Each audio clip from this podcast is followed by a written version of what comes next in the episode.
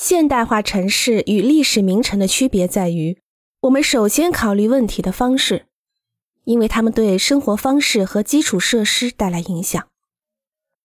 克林罗在他的著作《正如我说》中评论道：“历史名城是一种内部具有空旷区域的固定形式，建筑是固体，街道和广场是空旷区域。”现代化城市是一种里面充满固体建筑物的空旷形式，空间是街道、公园、停车场以及建筑周围的所有风景区。历史名城在功能区之间有适于步行的范围，现代化城市因为它的区分使用概念，在功能区之间仅有适于驾车的范围。历史名城有简洁的、经济的基础设施，现代化城市在距离和花费上呈指数级的扩展了昂贵的城市基础设施。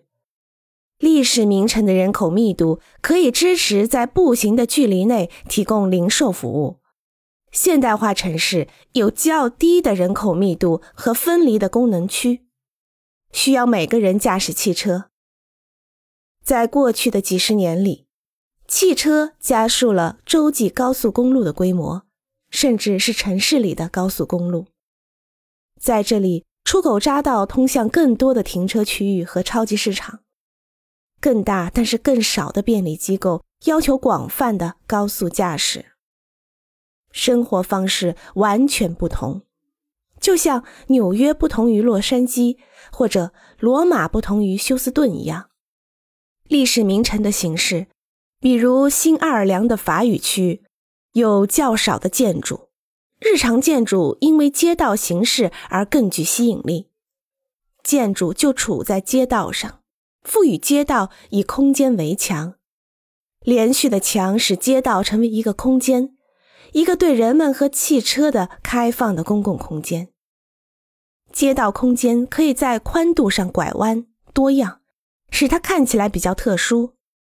可以种植一些树，以获得绿荫和装饰，使僵硬的城市边缘变得柔和，也使街道成为一个更舒适的散步场所。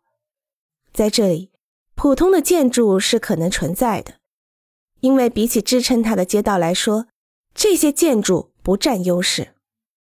只有建筑的正面是可见的，并且附属于它相邻的建筑。所以，建筑之间倾向于彼此尊重。更重要的是，建筑没有把它自己暴露于其周围的空旷空间，它只是展示了它的面部来形成街道。